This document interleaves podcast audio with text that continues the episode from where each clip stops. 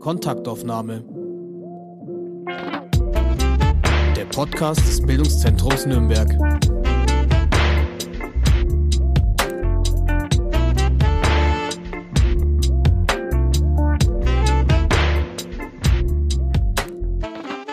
Hallo und herzlich willkommen zu einer neuen Folge von Kontaktaufnahme. Mein Name ist Hanna Diemer und ich habe heute einen ganz besonderen Podcast-Gast bei mir, auf den ich mich schon sehr, sehr freue. Und ich freue mich, dass das die erste Folge von mir in dem neuen Jahr ist und dass ich die äh, mit der Uschi Unsinn führen darf. Und wenn alles gut geht, dann äh, kommt diese Podcast-Folge sogar online zu meinem sechsmonatigen Hochzeitsjubiläum mit meiner Frau, worüber ich mich natürlich ganz besonders freue, weil wir schwenken die Regenbogenfahnen in unserem Podcast. Herzlich willkommen, Uschi Unsinn. Vielen Dank für die Einladung. Herzlich willkommen. Natürlich jetzt schon mal sechs Monate ist natürlich eine kurze Zeit, aber eine tolle Zeit, eine interessante Zeit hoffentlich für euch. Glückwunsch dafür. Vielen Dank. Uschi, ich würde dich gerne fragen, was ist eine Drag Queen? Eine Drag Queen ist, früher haben oft gesagt Damenimitator, aber Damenimitator trifft es eher für die Künstler, die im Paradies auftreten, Travestiekünstler. Drag Queen ist eine Person, die sich eine Kunstfigur geschaffen hat, und zwar in dem gegenteiligen Geschlecht. Also Drag Queen ist ein Mann, der als Frau auftritt, Drag King, eine Frau, die als Mann auftritt, aber die eine eigene, eigenständige Figur kreiert haben, wie ich eben Uschi Unsen. Im privaten Leben heißt du Uwe und als deine Kunstfigur bist du Uschi Unsinn. Wie bist du zu dem Namen gekommen und wer ist Uschi Unsinn für dich? Ich habe mir den Namen nicht ausgesucht. Ich habe den Namen bekommen damals, wie ich nach Nürnberg kam, 1989. Ähm, irgendwie war ich auf einmal Uschi. Und ich habe dann eine Künstlerkollegin kennengelernt, damals namens Sarah Herrlich, lebt leider nicht mehr, ist damals in den 80er Jahren noch an AIDS verstorben. Die gemeint hätte, also der Künstlername sollte, vom Vornamen sollte der erste Buchstabe mit dem ersten Buchstaben des Vornamens im Pass übereinstimmen. Passt ja auch mit U, Uschi U, Uschi und Uwe. Und ähm, dann hat sich halt so herauskristallisiert, wie ich meine ersten Gebersuche gemacht habe und so, dass ich eher auf die Komikschiene gehe. Und dann kam eben Unsinn dazu. Das hat sich dann äh, bewährt, das so zu machen. Und dann hat sich auch bewährt, wie ich im Kabarett gearbeitet habe, und dann Jeanette André, Vanessa Balenciaga, Michelle Laurence und Uschi Unsinn. Und Uschi Unsinn konnte sich halt jeder merken. Und ist Uschi Unsinn, ist es ein Teil von dir? Schlüpfst du da eine andere Rolle? Wie kann ich mir diese Transformation von Uwe zu Uschi vorstellen? Ich schlüpfe in eine andere Rolle. Also Bekannte von mir sagen immer, meine Stimme verändert sich, äh, meine Bewegungen verändern sich. Ich stelle es selber nicht mehr fest, aber es ist äh, eine Rolle eben, um Sichtbarkeit zu erzeugen, denn Sichtbarkeit schafft Sicherheit. Das finde ich einen ganz, ganz wichtigen Anknüpfungspunkt und da würde ich eigentlich gerne zu den aktuellen Geschehnissen in der Presse kommen. Und zwar haben sich ja 180 Schauspielerinnen und Schauspielerinnen geoutet unter dem Hashtag ActOut. Und auch genau mit dem Thema Repräsentation schafft Sicherheit. Repräsentation ist was, was wir brauchen. Wir brauchen Rollenvorbilder. Warum ist es so? Wir haben ja jetzt, oder wir sind ja jetzt am Beginn der dritten Welle der Corona-Pandemie und wir brauchen einfach positive Vorbilder, die auch ins Wohnzimmer kommen. Also ähm, mir wurde jetzt mitgeteilt, dass ein Teil der Jugendgruppe bei Friederlich äh, angefangen hat, sich zu ritzen mit den ganzen Stress in der Situation. Wir brauchen einfach positive Vorbilder und wir brauchen Vorbilder, die ins Wohnzimmer kommen und die dürfen nicht irgendwie, es war wichtig, ein Bubereit, äh, der da sich hingestellt hat und gesagt hat, ich bin schwul, das ist auch gut so, aber ein Politiker ist ein Politiker. Ein Schauspieler, der, der spielt das alltägliche Leben. Also jetzt auch, äh, ich bin total begeistert vom Bayerischen Rundfunk, der Horm ist der Horm, diese, diese äh, Diskussion um, um ein lesbisches Pärchen eben auch, wo der Pfarrer dann die eine von der, äh, der Jugendgruppe entbindet von der Arbeit da, als Jugendleiterin und so weiter, diese Diskussionen. Und das ist wichtig, dass wir einfach Alltagsfiguren haben, die ihren Mann, ihre Frau stehen, wie auch immer, oder auch ihre non-binäre Form, aber die dann ins Wohnzimmer kommen, wo man Identifikationsfiguren hat, auch dass man sich traut zu outen, dass der Druck weggenommen wird. Jedes Coming Out ist ja schwierig. Gut, ich bin mittlerweile in der glücklichen Position, ich muss mich nicht mehr outen, sondern ich bin einfach da. Äh, aber jeder andere, der, der outet sich ja zigmal im Leben. Ist ja nicht damit getan, dass es ein Coming-out gibt, sondern man wechselt die Arbeitsstelle, dann muss man sich wieder outen. Man äh, geht in eine Gruppe, in einen Verein, man trifft andere Leute, man muss sich outen. Das ist ja ein ständiges Outen. Und das ist das Problematische dran. Hat Sie das überrascht, dass äh, dieses Act-Out passiert ist? Oder haben Sie damit gerechnet, weil das auf so viele Jahre Arbeit aufbaut? Nein, ich war überrascht, weil bis jetzt waren ja immer nur einzelne Schauspieler oder Schauspielerinnen äh, geoutet. Also ich meine, äh, ich denke damals noch an den Riesenskandal, wie Rosa von Braunheim in, den 90, 91 war es, ähm, Alfred Biolek und Habe Kerkeling geoutet hat, was in der Situation unheimlich wichtig war, zu sagen, es gibt auch Promis, die schwul sind. Wir sind nicht die schwulen Säue, die HIV verbreiten oder AIDS verbreiten. Und äh, dann hat sich ja so, es hat sich mal ergeben, aber es waren wenige, die geoutet waren, äh, Ulrike Volkerts vom Tatort. Und wenn dann 100, 185 Kulturschaffende also, sich unterzeichnen, das auch noch in der SZ, im, im dem Magazin der Süddeutschen Zeitung, total öffentlichkeitswirksam. Und welche Wellen das hochgeschlagen hat, auch negative Wellen, äh, finde ich das beachtlich. Und es wird Zeit, dass wir sagen dürfen, ja, schwule Schauspieler dürfen auch eine schwule Rolle spielen, aber sie haben genauso das Recht, einen Heterosexuellen zu spielen, weil sie sind nun mal Schauspieler. Man kann auch eine Rolle äh, von POC-Person, also äh, Person of Color, äh, die kann auch eine weiße Rolle spielen, weil die kann man einfach umsetzen. Das muss nicht zwangsläufig eine weiße Cis-Person sein. Und das finde ich so faszinierend, dass da jetzt was äh, entstanden ist.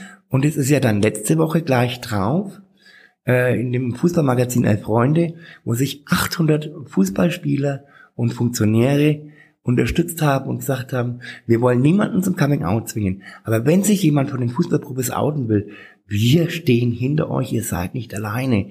Und das ist eine Bewegung, da müssen wir jetzt dranbleiben, da müssen wir jetzt mal unsere Forderungen formulieren und sagen, Moment einmal, in Nürnberg zum Beispiel fehlt noch ein queeres Jugendzentrum. Es fehlt ein äh, generationenübergreifendes Wohnprojekt für Queere und Lesben.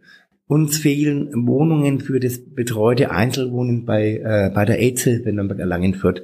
Uns fehlt vieles, vieles, vieles. Und das müssen wir jetzt einfach mal formulieren und diese Forderungen auch öffentlichkeitswirksam stellen. Ich finde das wahnsinnig wichtig, dass vor allem von Schauspielenden und von Fußballspielenden Personen jetzt sowas kommt und vor allem dies, ähm, der Aufruf vom Kicker-Magazin hat mich total überrascht, weil Fußball immer so ein Tabuthema war oder vor allem dieser männliche Mannschaftssport hatte ich so im persönlichen Freundesumkreis war immer was, was ein Heiligtum war von heterosexuellen Männern. Und wenn da irgendwelche schwulen Leute mit dazugekommen sind, hatten die es immer richtig, richtig schwierig. Und deshalb finde ich das ein wahnsinnig wichtiges Symbol, zu sagen, wir sind offen, also wir sind offen, wir öffnen uns ähm, für die queere Community. Das finde ich ein wahnsinnig gutes Zeichen. Also da möchte ich mich auch echt bedanken, dass das jetzt endlich mal passiert ist. Ja, das finde ich auch unheimlich wichtig äh, auch ein Danke zu sagen an die Leute, die dahinter stehen, die das mitstemmen. Ähm, ich denke, vor zwei Jahren, da gab es in Frankreich ganz große äh, Bewegung von homophoben Beleidigungen während des Fußballspiels. Und die französischen Schiedsrichter haben die Spiele immer abgebrochen. Also die haben die da nicht äh, Pause gemacht, sondern die haben die Spiele abgebrochen. Und dann gab es beim DFB damals, war der Keller noch nicht DFB-Präsident, äh, ein Statement. Also wenn es um Rassismus geht, wenn es um solche Sachen geht, ja, aber wegen Schwulen muss man doch kein Spiel abbrechen. Und das jetzt, was sich dann der, der Thomas Keller, Thomas Keller, glaube ich, heißt er, der DFB-Präsident, also der jetzige DFB-Präsident auf alle Fälle, wie der sich geäußert hat, welche Wandlung auch im DFB passiert ist. Und dass sich dann FC St. Pauli hinstellt und sagt, so, und wir fordern auf, dass es einfach strafrechtliche Konsequenzen hat, wenn hier homophob gehandelt wird. Das finde ich beachtenswert und das ist eine Öffentlichkeit, die wir erreichen, die wir als Queer Community nicht so einfach erreichen würden. Und darum müssen wir jetzt auf dieser Welle mitmachen und unsere konkreten Forderungen artikulieren. Wenn wir jetzt nochmal einen Schritt zurückgehen, wie war das denn bei dir, als du dich als schwuler Mensch geoutet hast? Hast du schon immer gewusst, dass du schwul bist oder ist es so schleichend gekommen? Wie war das bei dir? Also mein Outing äh, verlief in Wellen meine, ich bin in Bad Windsheim aufgewachsen, ähm, das ist 50 Kilometer von hier, ein kleiner Ort mit damals 17.000 Einwohnern. Äh, und du merkst auf einmal, du bist anders. Und du merkst, dich faszinieren Jungs, Männer, aber du merkst auch, das ist irgendwas, was negativ besetzt ist. Und du willst nicht negativ besetzt sein. Ähm, habe ich mich dagegen gewehrt. Dann bin ich natürlich konservativ aufgewachsen, war dann auch noch äh, in einem konservativen christlichen Kreis, in der landeskirchlichen Gemeinschaft damals aktiv. Äh, habe mich dann auch noch in den Sohn des Predigers verliebt. und äh, dann gab es Seelsorgegespräche, ich habe Literatur gelesen, äh, wie man das seine Identität eigentlich wieder ändern kann, was eigentlich Schwachsinn ist, weil das funktioniert nicht. Aber wenn du keinen anderen Schwulen kennst, außer, außer die Negativbeispiele, äh, ist es halt nicht so einfach. Dann bin ich nach Rummelsberg zur Diakonausbildung und wurde nach Ansbach ins Vorpraktikum geschickt wo ich totunglücklich war, dass ich nach Ansbach musste. Ich wäre gerne in Rummelsberg geblieben damals. War aber immens wichtig, weil ich bin dann mal mit einer Kollegin nachts spazieren gegangen im Hofgarten. Wir konnten beide nicht schlafen und dann hatte ich so ein Schlüsselerlebnis.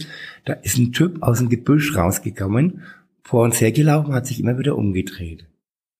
Und ich habe das am nächsten Morgen so erzählt, bei den Arbeitskollegen im Kinderheim und die dann, oh Gott, du bist spazieren gegangen, wo sich die Schwulen treffen, da darfst du nicht mehr hin.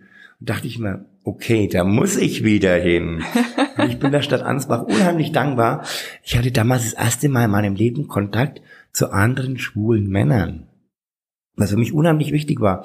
Und ich war dann, äh, es ging nicht mal um Sex, es ging einfach Kontakt, äh, so ein Safe Space zu haben, auch wenn es im öffentlichen Raum war, ähm, wo man einfach reden konnte. Und da waren die älteren Schwulen, die da da waren, die waren unheimlich wichtig für mich als Gesprächspartner. Und ich war dann schon längst wieder in Rummelsberg auf der Diakonenschule und bin immer noch nach Ansbach in Hofgarten gefahren, bis zu mir einer sagte, du wohnst doch in der Nähe von Nürnberg. Sag ich, ja. Ja, warum gehst du denn in Nürnberg weg? Sag ich, ja, wohin denn? Ja, da gibt es Campec, da gibt's Club 67 Sauna, da gibt's die Apollo Sauna, gibt's die Amigo Bar. Und ich dann, wow, dann habe ich mal so die Adressen rausgesucht. Also damals gab es ja noch Telefonzellen und Telefonbücher. Und dann habe ich so das eine oder andere besucht und dann bin ich auch bestärkt gewesen, dass ich es haben will. Das war natürlich ein Erlebnis, wenn du am Wochenende äh, in so einem Club sitzt und dann 500 schwule Männer da äh, die Nacht über siehst. Du bist ja gar nicht alleine. Und das hat mich dann bestärkt, mein Coming Out. Dann hatte ich mein Coming Out, äh, was zur Folge hat, dass ich natürlich die Diakonenausbildung in Rummelsberg beenden musste damals. Ja, und dann hat sich's halt so weiterentwickelt. Aber das war mal so die Phase meines Coming Outs. Und wenn man sich das jetzt, diese Geschichte sich anhört und mal vergleicht, wie das heute ist, auch deshalb nochmal so, ich finde es wahnsinnig toll, dass diese beiden Aktionen jetzt gestartet worden sind. Wie war das denn in den 80ern, als AIDS sehr aktiv war, wie war das in den 80ern, sich zu outen? Ist es sofort miteinander in Verbindung gebracht worden oder wie war das? Im Umfeld ja, bei meinen Eltern nein. Also mein Vater jemals wusste, dass ich schwul bin, weiß ich nicht. Ich habe mich bei ihm selber nicht geoutet. Aber meine Mutter wollte mal äh, wissen, warum ich jetzt von Rummelsberg weg bin und so. Und dann habe ich es gesagt und dann hm, sagte ich, jetzt sag mal die Wahrheit, was ist denn? Sag ich, na ja, ich bin homosexuell. Was ist denn das? Ich bin schwul, ich stehe auf Männer. Schaute mich an und meinte, an sag ich dir, wenn du deswegen in den Knast kommst, bist du mein Sohn gewesen. Und ich hatte damals keine Ahnung von diesen scheiß Paragraphen 175. Das hat sich später erst entwickelt und äh, ich war noch jemand, der gegen den Paragraphen auf die Straße ging äh, in den 80ern. Aber AIDS war damals, also in meiner Familie nicht so das Thema, aber es war natürlich allgegenwärtig. Äh, wir kannten die AIDS-Hilfe, wir kannten das Thema Safer Sex, Kondome verteilen. Wir hatten die die, die Lücken, die durch die AIDS gerissen hat. Äh, wir waren öfters auf dem Friedhof, um Menschen zu verabschieden, die uns lieb und wichtig waren. Ähm, es war eine schreckliche Zeit, aber es war eine Zeit, wo man auch lernt, mit so einer Pandemie umzu oder mit so einer ja, Pandemie umzugehen. Also wir haben schon Erfahrung im Umgang mit Pandemien, äh, was uns vielleicht auch den Umgang mit Corona etwas leichter macht. Wobei ich sagen muss, die Einsamkeit, die äh, Corona jetzt flächendeckend macht mit Ausgangssperre, mit Kneipen, die seit Monaten zu sind. Äh, das hat früher bei AIDS immer einzelne Personen getroffen. Das war umso verheerender. Weil es einfach einzelne Menschen in die Situation getrieben hat und die keine Chance hatten, da wieder rauszukommen, weil auch die Community, die Szene sehr unbarmherzig war mit HIV-positiven Menschen oder AIDS-Kranken, weil man selber ja damals noch nichts wusste. Diese Unsicherheit, die so viele Verletzungen geschaffen hat, ich wünschte, wir hätten anders reagiert, aber wir wussten es ja nicht besser. Das ist ein ganz spannender Vergleich, den du da ziehst. Mit der Isolation des einzelnen AIDS-Kranken in den 80ern und jetzt mit der gesamten Isolation, die wir jetzt haben durch die Corona-Pandemie, finde ich eine ganz eine spannende Betrachtung. Hast du denn gleich, nachdem du dich geoutet hast, warst du gleich out and proud und hast du dann hier Aktionen gestartet und dich engagiert für die Queer Community oder hat es erst ein bisschen gedauert? Das hat ein bisschen gedauert. Man musste erst mal in, sein, in diese ganze Sache reinwachsen. Und natürlich hat man äh, äh, Leute getroffen. Ich habe den Martin Tröpf, äh, der damals schon äh, Sozialarbeiter bei der AIDS-Hilfe war und jetzt wieder äh, kennengelernt. Wir hatten damals äh, Safer Sex Partys äh, auf denen auch selber sechs Pornos dann präsentiert wurden, weil es war ja damals alles neu. Vorher gab es keine Pornos, äh, wo man äh, Kondome benutzt hat. Auf einmal waren welche da. Man hat den Umgang mit Kondomen gelernt. Man hat gelernt, sich verantwortungsvoll zu verhalten. Auch, auch die Spaltung, die wir jetzt in der Gesellschaft hatten, die hatten wir damals in der Community auch, weil die eine Position war, ich bin treu, ich brauche keine Kondome. Kondome sind nur für die da, die sich eben nicht beherrschen können und die anderen, die gesagt haben, ich will einfach mein Leben genießen und deswegen benutze ich Kondome. Also auch damals gab es eine Spaltung, die wir längst überwunden haben, die jetzt dann äh, eine neue Diskussion gekriegt hat mit der Präexpositionsprophylaxe, also mit dieser Tablette, die man nehmen kann, um ähm, einer HIV-Infektion vorzubeugen, äh, wo wir eine ähnliche Diskussion hatten. Und jetzt haben wir halt diese Diskussion mit diesen Querdenkern, die Positionen vertreten, die mir völlig fremd sind. Aber ich sehe diese Spaltung, die wir vorher in der Community hatten und auch überwunden hatten, sehe ich jetzt und ich weiß halt auch, wo der Handlungsbedarf ist oder wo ich handeln kann und sagen kann, da warte ich einfach ab, das gibt sich wieder. Das ist eine ganz beruhigende Perspektive, die du uns da zeigst. Ich weiß, dass eine Unsicherheit da ist im Impfen. Das kriege ich im persönlichen Gespräch mit, auch im persönlichen Umfeld. Ja, ich weiß nicht. Und hm, Langzeitwirkungen, das wusste man bei den Pockenimpfungen damals auch nicht. Trotzdem haben wir es gemacht und sie sind ausgerottet. Ähm, ich bin jemand, der sagt, ja, ich lasse mich impfen, ich bin lungenkrank, ich weiß es. Für mich kann Covid-19 tödlich verlaufen und äh, lieber lasse ich mich impfen und bin dann da auf der sicheren Seite. Das Leben ist eh immer lebensgefährlich. Aber da bin ich auf der sicheren Seite. Es wird dann auch mit der Zeit noch Leute, die zwiegespalten sind, die werden sich dann auch noch überzeugen lassen. Und ich denke, dass diese Welle immer größer wird und dass die, auch die Gruppe der Impfgegner kleiner wird, wenn man einfach sieht, es passiert nichts. Wenn sich wirklich 75 Prozent der Stadt Nürnberg geimpft sind und es ist keine große Sterbewelle und nichts passiert, dann werden andere auch ins Grübeln kommen und denken, okay, könnte ich mich auch impfen lassen. Und jetzt wieder zurück zu deinen ähm, ersten äh, Travestieschritten und Aktionsprozessen. Das heißt, am Anfang bist du so auf diese Partys gegangen und hast es selber erlebt, wie bereichernd es ist, wenn man ähm, quasi unter Gleichgesinnten ist und wenn man über sich selbst und über die eigene Community Sachen lernt und erfährt. Und dann, wie waren so die ersten Schritte tatsächlich dann auf der Bühne, also auf der anderen Seite? Ähm, das erste Mal, wie ich Travestie erlebt habe, das war, da war ich in Ansbach in, in einer freien Gemeinde, in einer sogenannten freien Gemeinde, die wir auch damals den Teufel austreiben wollten, äh, wo ich drei Sitzungen mitgemacht habe und dann gesagt, Leute, lasst's einfach. Lasst mir mein Leben leben, ich lasse euer Leben leben, wir gehen ab jetzt getrennte Wege und gut ist es. Und ich war da eben eines Sonntags, da war Sonntags der Familientag, also erst Abendmahlsfeier, dann Gottesdienst, dann haben wir zusammen Mittag gegessen, dann ist man zusammen spazieren gegangen, hat man Kaffee getrunken und dann hat man Gebetsstunde gehabt. Und im Laufe eines dieser Sonntage kam das Gespräch eben aufs Paradies in Nürnberg. Ja, und Sodom und Gomorra und da treten Männer auf, die sich als Frauen verkleiden und Sündenpfuhl und dann heißt es auch noch Paradies. Und dann bin ich wieder nach Nürnberg gefahren habe in der Telefonzelle nachgeschaut, habe die Adresse auch gefunden, bin dann äh, am Bahnhof, da gab es damals so einen großen Stadtplan, äh, hat man das rausgesucht und stand dann irgendwann vor dem Paradies und dann musste man da läuten. Da war eine große Hemmschwelle. Da habe ich endlich den Mut gehabt zu läuten. Machte so ein kleiner Kellner, der gerade zu dem Fenster rausschauen konnte, der Peter damals, äh, macht das Fenster auf und ich dann, äh, ja, Entschuldigung, was kostet das? Und äh, ja, dann muss ich noch mal schauen und muss noch auf die Bank und habe dann hin und her überlegt, und mir, nein, das gönnst du jetzt. Bin auf die Bank, hab Geld abgehoben und bin dann da rein. Und dann saß ich da ähm, genau auf der Bank, hinter mir der DJ und dann kam Lilian Carré raus damals Und ich ist der Kinnladen nur noch nach unten geklappt. So eine tolle Frau. Gut, äh, Lillian hatte ja auch eine Hüfte. Wahnsinn. Und dann hat mich das fasziniert. Das war, ich war dann öfters im Paradies, äh, natürlich dann auch ohne Eintritt später. äh, und irgendwann habe ich, okay, dann probiere ich das mal. Und dann hatte ähm, der Wirt in dem Club, in dem ich gearbeitet habe damals, oder ausgeholfen habe, der hatte Geburtstag. Wir haben beschlossen, okay, wir kommen alle als Frau, das Personal. Und damals hatte ich das erste Kleid genäht bekommen, ein schreckliches Kleid heute im Nachhinein. Aber es war mein erstes Kleid für mich, meine erste Perücke. Ich konnte mich noch nicht schminken, ich habe mich dann schminken lassen, habe mich mehrmals schminken lassen, äh, bis ich dann später die ersten Versuche gemacht habe, die ganz schrecklich waren. Äh, ich bin froh, dass davon kein Bild mehr existiert. bis mich dann Leute an die Hand genommen haben, ich dann über Umwege ähm, ins Fürth im Kabarett gelandet bin, da festes Saubermitglied war anderthalb Jahre.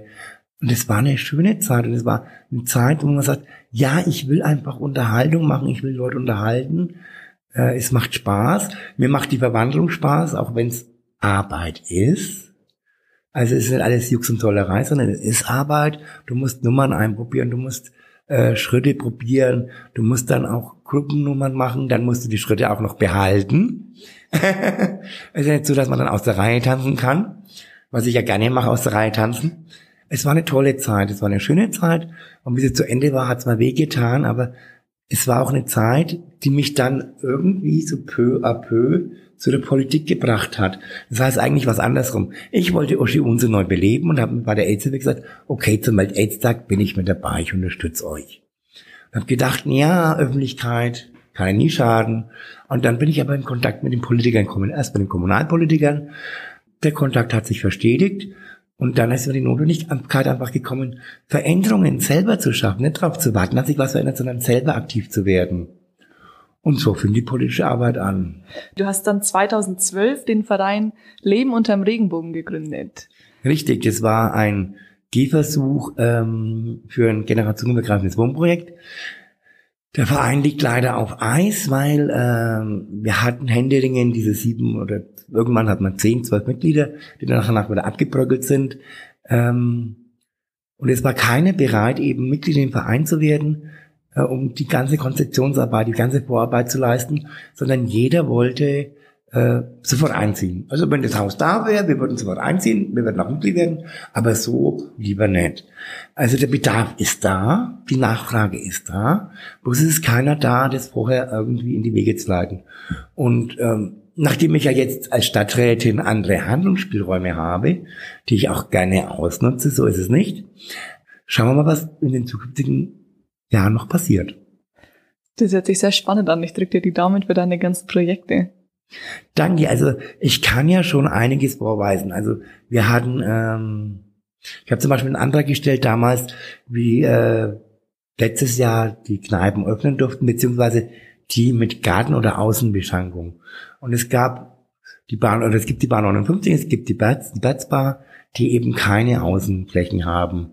Und dann habe ich damals einen äh, Antrag gestellt ans Ordnungsamt, Liegenschaftsamt, welche Möglichkeiten es gibt, dass die, und es gab dann wirklich auf einmal Möglichkeiten, dass die Bahn 59, das ist eine ganz schmale Straße, die Gasse, die Johannesgasse, dass die aber einen Meter Bierbänke vor die Kneipe stellen durften und aufmachen durften.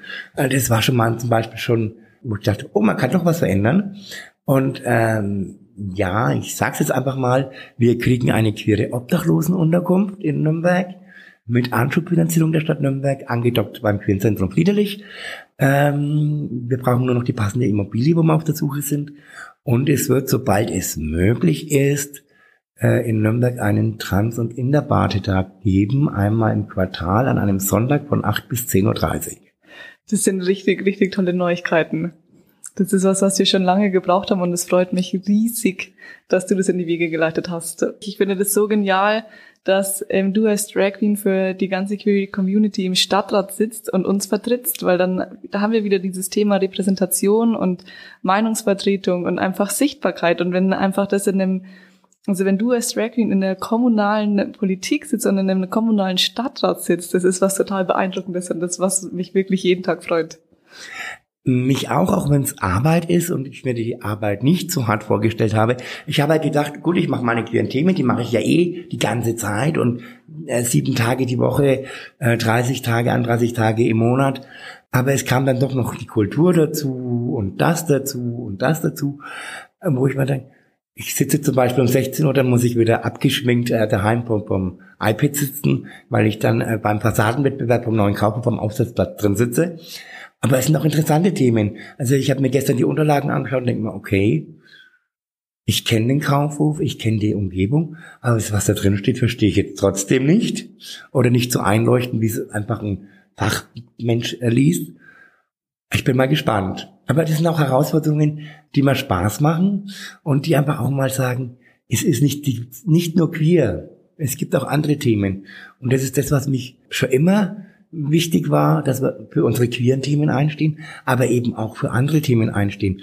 Gruppenbezogene Menschenfeindlichkeit ist gruppenbezogene Menschenfeindlichkeit und geht alle Menschen an. Ob das Antisemitismus ist, ob das Rassismus ist, ob das Antiziganismus ist, Anti-Islamismus ist, wie auch immer, Homophobie, Transphobie.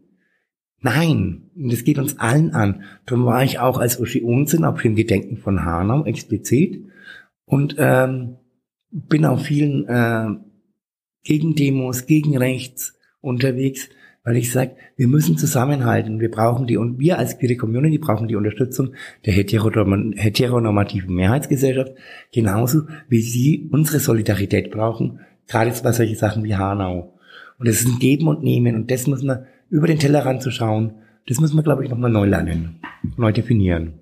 Wie bist du denn eigentlich in den Stadtrat gekommen? Hast du gefragt oder wurdest du gefragt? Äh, irgendwann hat äh, vorletztes Jahr im Herbst mein Telefon geklingelt und äh, eine Stadträtin der Grünen war dran und sagt, ähm, sag mal, bist du jetzt eigentlich parteipolitisch gebunden? Sag ich, nö, du weißt doch, ich will das nicht, ich will meine Unabhängigkeit, damit ich eben mir die Gesprächspartner auch so aussuchen kann, wie ich will. Und dann sagt sie, okay, und äh, kannst du dir vorstellen, für den Stadtrat zu kandidieren? Und ich, nö. und dann Pause magst du es vielleicht mal überlegen?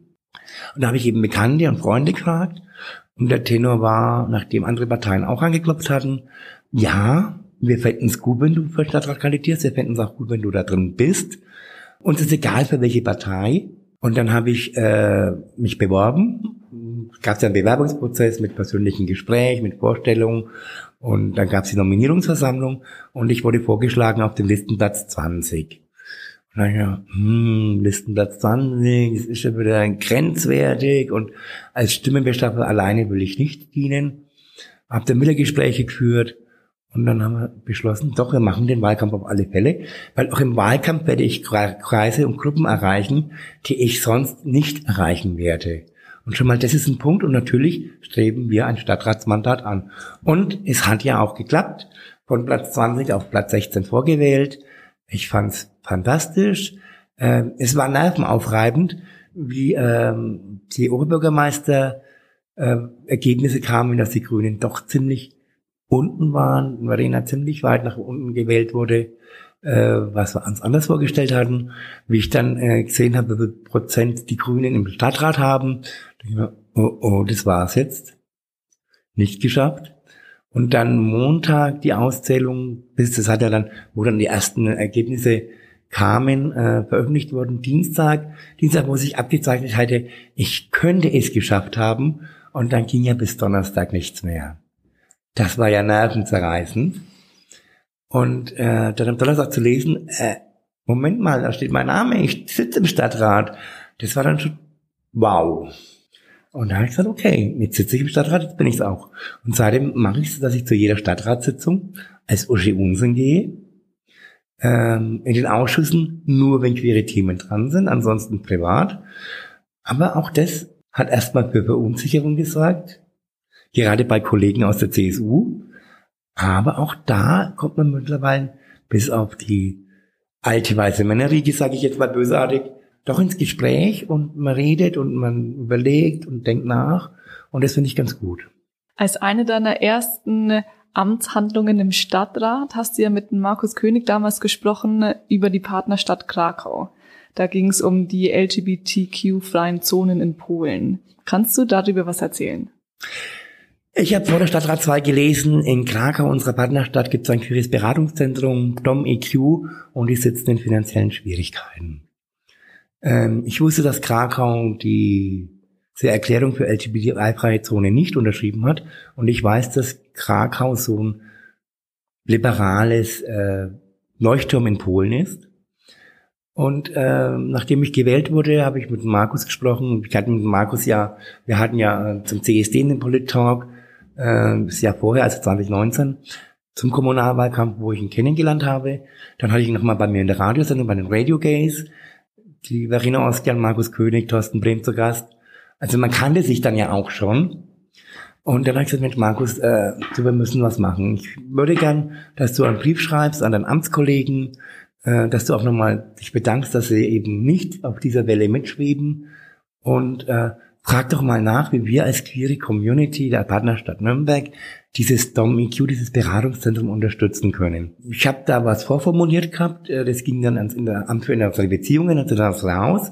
Die haben das ein wenig anders äh, formuliert, habe ich dann aber erst im Nachhinein gespannt, nachdem ich die Briefe äh, zur Verfügung hatte und haben dann formuliert, äh, dass sie bitten, dass Krakau eben das Beratungszentrum unterstützt, was auch funktioniert hat. Die Stadt Krakau hatte zwei Projekte finanziert, einmal queere Beratung und einmal ein Eman Emanzipationsprojekt äh, für Frauen. Und damit ist die Finanzierung jetzt erst einmal gesichert gewesen. Ich muss mich jetzt wieder Krakau in Verbindung setzen äh, mit DomIQ, weil wenn es klappen sollte, am 7., 8. August, der, der CSD Nürnberg Pride, ähm, wir nochmal das Thema Queer Europe aufbereiten, allerdings mit Blick auf die Bundestagswahl äh, 2021. Und wir haben die Möglichkeit, aus drei Partnerstädten queere Communities einzuladen und eine davon soll eben Krakau sein. Eine soll nochmal Tschakis sein, die waren vor zwei Jahren schon mal da. Und wir möchten Venedig einladen, denn Venedig hört sich eigentlich ja westlich an, aber Venedig hat einen CSD-Verein darf aber, weil sie einen ultranational-konservativen Bürgermeister haben, keinen Pride feiern. Und Venedig ist auch eine Partnerstadt von Nürnberg und haben gesagt, die möchten wir auch einladen. Du hast ja den Hintergrund als ähm, Diakon Ausbildung angefangen und bist ja im Glauben eigentlich schon verwurzelt, will ich annehmen, wenn du jetzt als Diakon gerne gearbeitet hättest. Ja, wobei ich dann auch meine Auszeit genommen habe nach dem Erlebnissen mit Rummelsberg. Ja. Ähm, aber ich bin wieder in der Kirche aktiv, ehrenamtlich. Und ähm, wir gestalten zum Beispiel am CSD Samstag vor der Demo in der Reformationsgedächtniskirche, weil der Berliner Platz ja gleich daneben liegt, äh, die Kurzandacht vorm CSD, da, wo so immer so um die 30 bis 50, 60 Leute teilnehmen. Und wir haben zum Internationalen Tag gegen Homotransphobie am 17.05. in Eider Hobbit äh, normalerweise um 17 Uhr den Kurzgottesdienst gehalten. Ich hoffe, dass es heuer wieder möglich sein wird. Letztes Jahr war es ein Sonntag, da war es eh nicht möglich. Dann kam Corona, also wir haben es dann in der Gidienkirche äh, gestreamt, den Gottesdienst, und wir hatten weit über 70 Zugriffe und ich finde, das eine ganz beachtliche Zahl. Und mir ist es halt wichtig, auch in diese Kreise unsere Themen einzubringen. Ich kann nur Veränderung schaffen, wenn ich wenn ich mitarbeite, wenn ich sage, so, wir machen das und das und äh, dann auch dieses und jenes, äh, das ist mir wichtig. Und äh, natürlich habe ich es erlebt, wenn ich in Lorenzkirche dann als Uschi Unsinn da einlauf und äh, mich neben den Pfarrer setze, dann sind Leute aufgestanden und gegangen. Bitte, dann sollen sie eben gehen. Aber wer still aufsteht und geht und mich nicht beschimpft, ist mir korrekt, weil jeder kann seine Meinung haben und soll sie auch behalten. Aber nur im Dialog kann man weiter sich weiterentwickeln. Das finde ich eine sehr schöne Ansicht, die du da hast. Ich finde das total spannend, wie sich da ja vor allem der evangelische Glaube oder die evangelische Glaubensrichtung sich ja auch öffnet. Und jetzt, wo der Papst ja inzwischen schon vor ein paar Wochen gesagt hat, dass auch ähm, homosexuelle Paare doch zur Familie gehören dürfen, hat es ja auch eine ganz große Welle geschlagen eigentlich in der queeren Community. Wie hast du das empfunden? Ich bin immer zwiegespalten, weil äh, der Papst ist zwar das Oberhaupt, aber der hat ganz viele Administratoren da im Vatikan sitzen, ähm, wo mir äh, sehr viele nicht geheuer sind und die dann auch immer gleich wieder dagegen schießen, was der Papst sagt. Wir haben hier in Deutschland glücklicherweise bis auf Köln und noch ein paar Bistümer, also Eichstätt gehört dummerweise auch dazu, sehr erzkonservativ.